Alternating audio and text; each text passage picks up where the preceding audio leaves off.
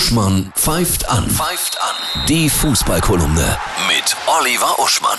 Hallo Oliver, ich grüße dich. Hallo Annette. Zunächst müssen wir erstmal Kloppo Gott feiern, oder? Ja, der ist ja so ein großer Motivator, dass sämtliche Erfolgsguru-Motivator-Coaches im Grunde wie kleine Fisherman-Pastillen in seinen Taschen stecken. Ja, stimmt. Weißt du, ich habe Beispiele dafür, warum der Mann so großartig ist. Ne?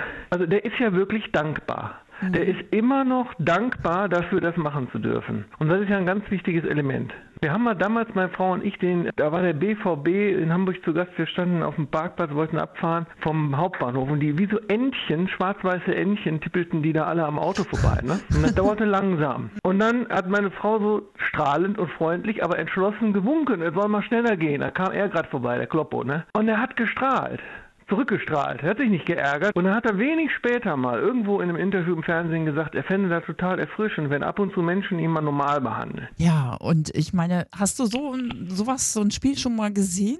Hättest du je daran geglaubt? so ein also, ja, Rückstand? man, gl- also es gibt ja ab und zu solche Spiele, ne, Mhm. die solche Jahrhundertspiele. Deswegen gibt's Fußball. Ne? ja, Wenn, wenn Klopp nicht Bundestrainer wird nach seiner Laufbahn bei Liverpool, dann wissen wir es auch nicht. dann, dann weiß ich es auch nicht. Hatte Nevin Subotic ja Menschenbahnette letzte Woche, der hat das auch gesagt, der muss Bundestrainer werden. Ja, Ja. Endspurt in der Bundesliga, die Entscheidung nach oben und nach unten. ja. Und so langsam, ne? Wird das ja. So langsam wird es noch zwei Spieltage, noch sechs Punkte zu vergeben. Die Wahnsinnsspiele am Ja, die Wochenende? Wahnsinnsspiele. Also ich würde sagen, die wichtigsten sind eigentlich am Hoffenheim gegen Bremen und Stuttgart gegen Wolfsburg, weil Wolfsburg, Hoffenheim und Bremen ja noch um diesen internationalen Platz Mhm. spielen und ja ganz eng beieinander sind. Also sind das quasi Fernduelle.